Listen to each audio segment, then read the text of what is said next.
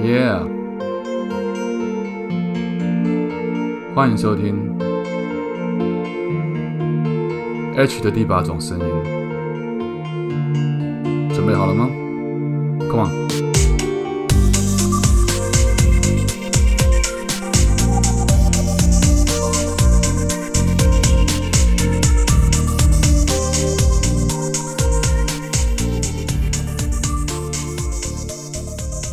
嗨，各位朋友，早安、午安、晚安。不知道你在什么地方，不知道你现在那边是几点，所以我们用三种不同的问候语跟您打声招呼。大家好，非常开心又可以在空中与大家见面。空中吗？这听起来很像是广播的这个台词哈。今天我想要跟大家聊一个故事，是我切身的一个故事，是我从小到大成长的一个故事。关于我身边的朋友们，关于我身边最好的三个朋友们，应该换成改成说是。关于我曾经是身边最好的三个朋友们，啊，一直到大概十年前左右，我对外都会宣称，我从小到大有三个最好一起长大的最好的朋友，加上我有四个人，我们从国中开始就是死党，四个人曾经骑摩托车环岛啊，没有环北台湾，然后会一起干一些很疯狂的事情，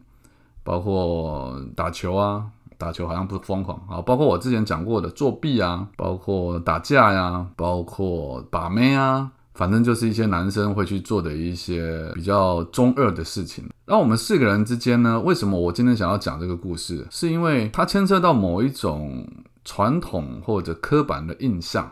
在我们四个人里面，这个也刚好必须需要时间来做一个印证哦。我每次讲到开始要开始讲故事，我就又加了一点注解在里面，不好意思。因为在我们四个人当中是这样，他很有趣哦，就是好一个叫做小郭，小郭是这个国中毕业，他国中的时候，我们好不容易帮他把各种考试都搞过，因为他的成绩真的太烂了啊，英文、数学、理化、什么地理、中文，反正没有一项是好的啦。那小郭就是一个就是一个胖胖的人，那是人非常的好。非常的温暖，然后也非常的幽默，非常好笑，我们都很喜欢跟他一起玩。但是小郭就是国中毕业之后，他就告诉我们，因为他也不喜欢读书嘛，他就不继续读书了，他连高中也没有去上，不去考，然后就开始去当学徒。那他去当学徒这条路也非常有趣，因为他当学徒的方向刚好就是我爸爸的职业，他是去当厨师啊，所以日后这个事情也跟我父亲这边有一点点关联，也蛮有趣的啦。那另外两位是谁？另外两位，一个叫做阿杰，一个叫做老唐。那阿杰呢，就跟我一样是是读普通高中毕业的。那他在基隆读书，我就是已经考到台北的高中去。我后来就一直在台北生活了。老唐就是我说过的，我们用在五专的时候用的我创立的一个方法作弊，所以我帮他送进了一间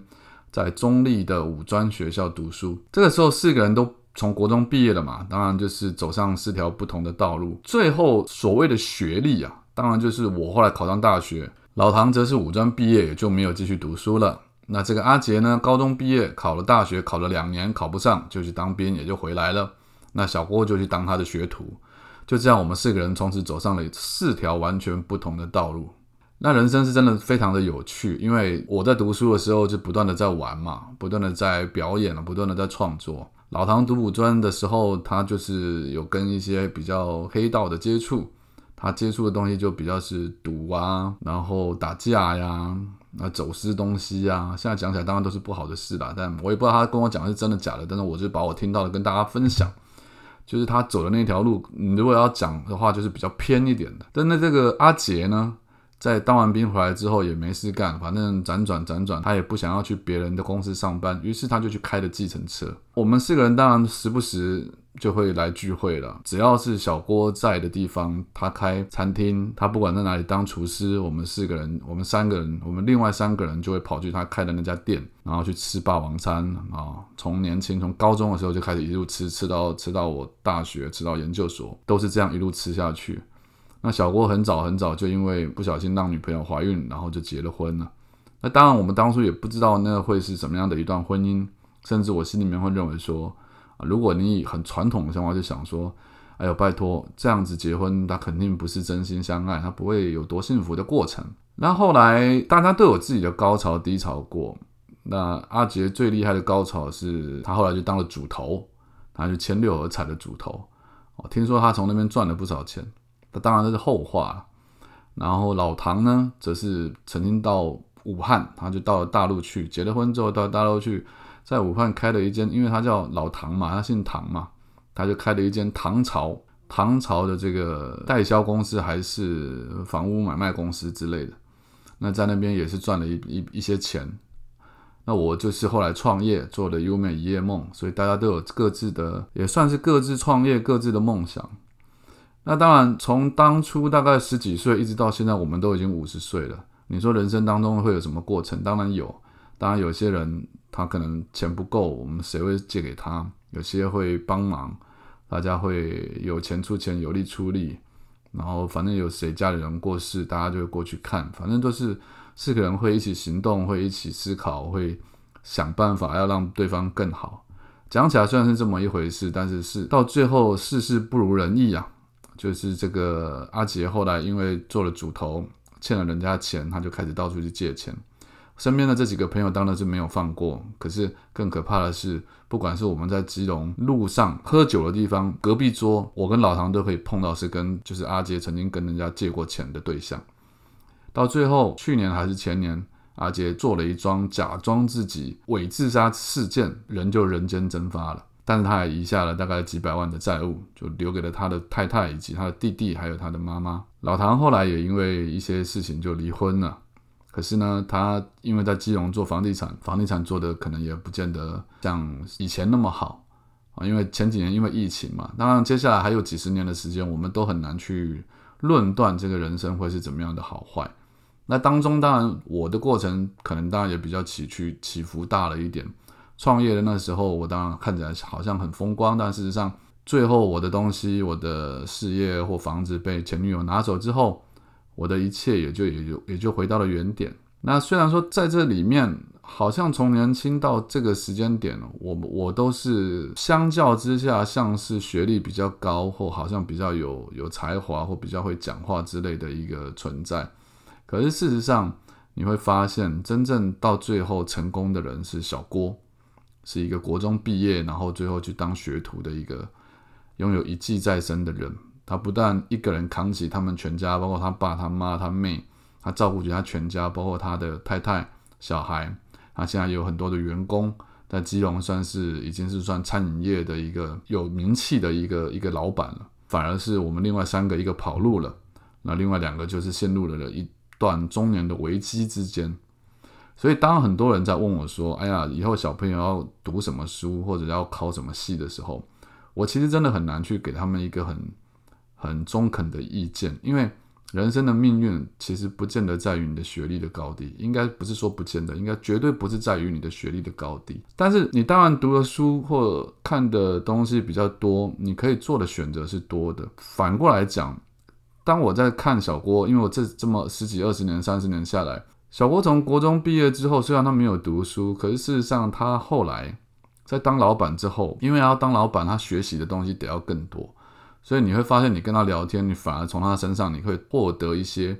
其实你在不同地方从书里面看到的知识，他会从嘴巴里面讲出来，那是他实战得来的，或者是他从也是不同的行业的老板，不同他接触的他的同温层里面，他得到了更多的尝试、知识、智慧，那不是一般人就是随口说啊，我读到多高的学历我就可以获得的。所以今天会忽然很想分享这段事情，是因为。我真的觉得，当你成为一个家长的时候，对于小朋友的未来，你不要放太多的规划，你可以给他方向，那个方向是扶持着他不要走偏，不要走坏，或者是让他去挖掘、去发掘他自己的兴趣所在，而不是自私的去规定说他一定要做什么，他一定不要去读什么，因为人生真的很难讲。小时候打电动的人，现在是有可能成为电竞选手的。啊，你说小时候不读书的小郭，他到最后成为了一个餐饮业的大老板。所以你不能够说一个人他的学历会决定他的一切。很多人，比如说我的朋友台大博士拿到之后，他毕了业之后，他还是在思考说他要做什么。到最后他可能是去当去重新考的导游，